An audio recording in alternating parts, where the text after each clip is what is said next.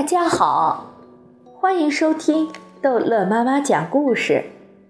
今天逗乐妈妈要讲的是《淘气包马小跳开甲壳虫车的女校长之新校长名叫欧阳雪》。秦老师常常叹气，他教的这个班最让他伤脑筋的四个学生是马小跳、唐飞、毛超和张达。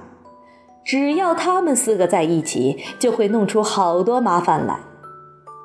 同年级有四个班，如果把他们四个分散到四个班去，兴许对他、对这个班、对他们四个都有好处。以前这个念头只是在秦老师的脑海里一闪而过，现在这个念头完全可能变成现实，因为新学期开始，新校长一定会有新举措。说不定他把这个建议提出来，校长会采纳呢。新官上任三把火嘛。当然，秦老师的这些想法，马小跳他们一点都不知道，也不可能知道。他们还是隔三差五就要聚一次，以各种各样的名义。还有几天就要开学了，这是他们最后一次聚会。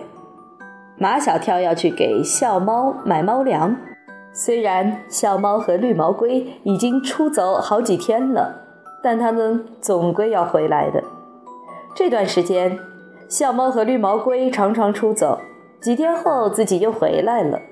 马小跳一见怪不惊，眼看着就要开学了，他要准备一些猫粮在家里，笑猫回来随时都可以吃。马小跳并不知道。到哪里去买猫粮？小猫是杜真子的猫，以前都是杜真子给小猫买猫粮。你们说，我们上哪里买啊？有一个人知道，我们把他叫上一块儿去。都知道唐飞说的这个人是杜真子，马小跳更是心知肚明，但他边说。啊，我知道你说的这个人是裴凡哥哥。好，我们去宠物医院。宠物医院和杜真子的家是两个方向。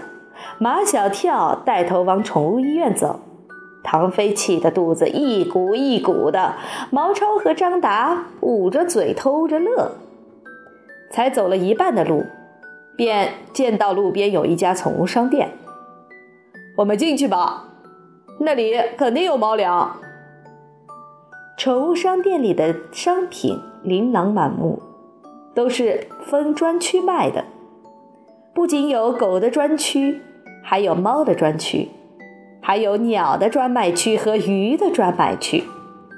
马小跳在猫的专卖区买了猫粮，在狗的专卖区买了各种各样用塑料做的骨头，又逛到鸟的专卖区。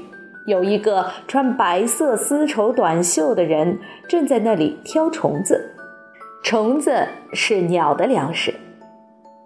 校长，怎么会是你？平时见惯了西装革履打扮的校长，现在猛一见到他这个家常的样子，还真不敢认。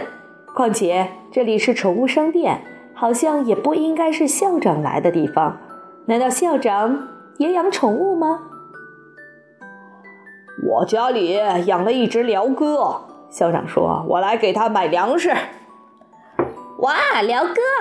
马小跳奔到校长跟前：“我奶奶家也养了一只鹩哥，会说好多话。”我家鹩哥也会说好多话，怎么样？你们想不想去我家听一听？校长，你真的要请我们去你家？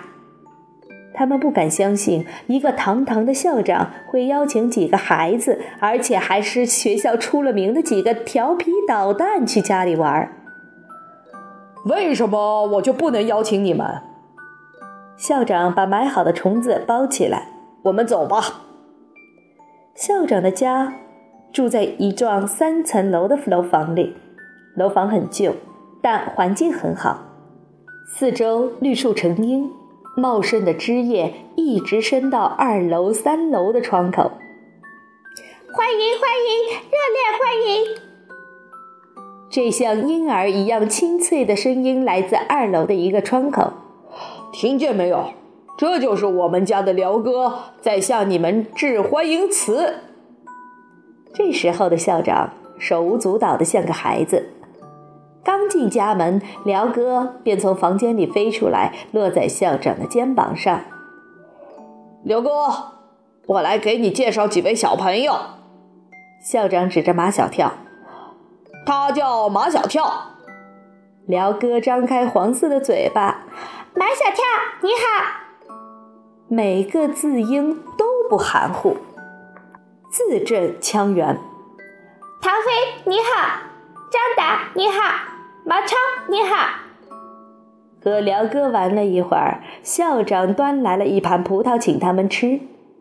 马小跳挑了一颗最大的葡萄给校长。校长，你也吃。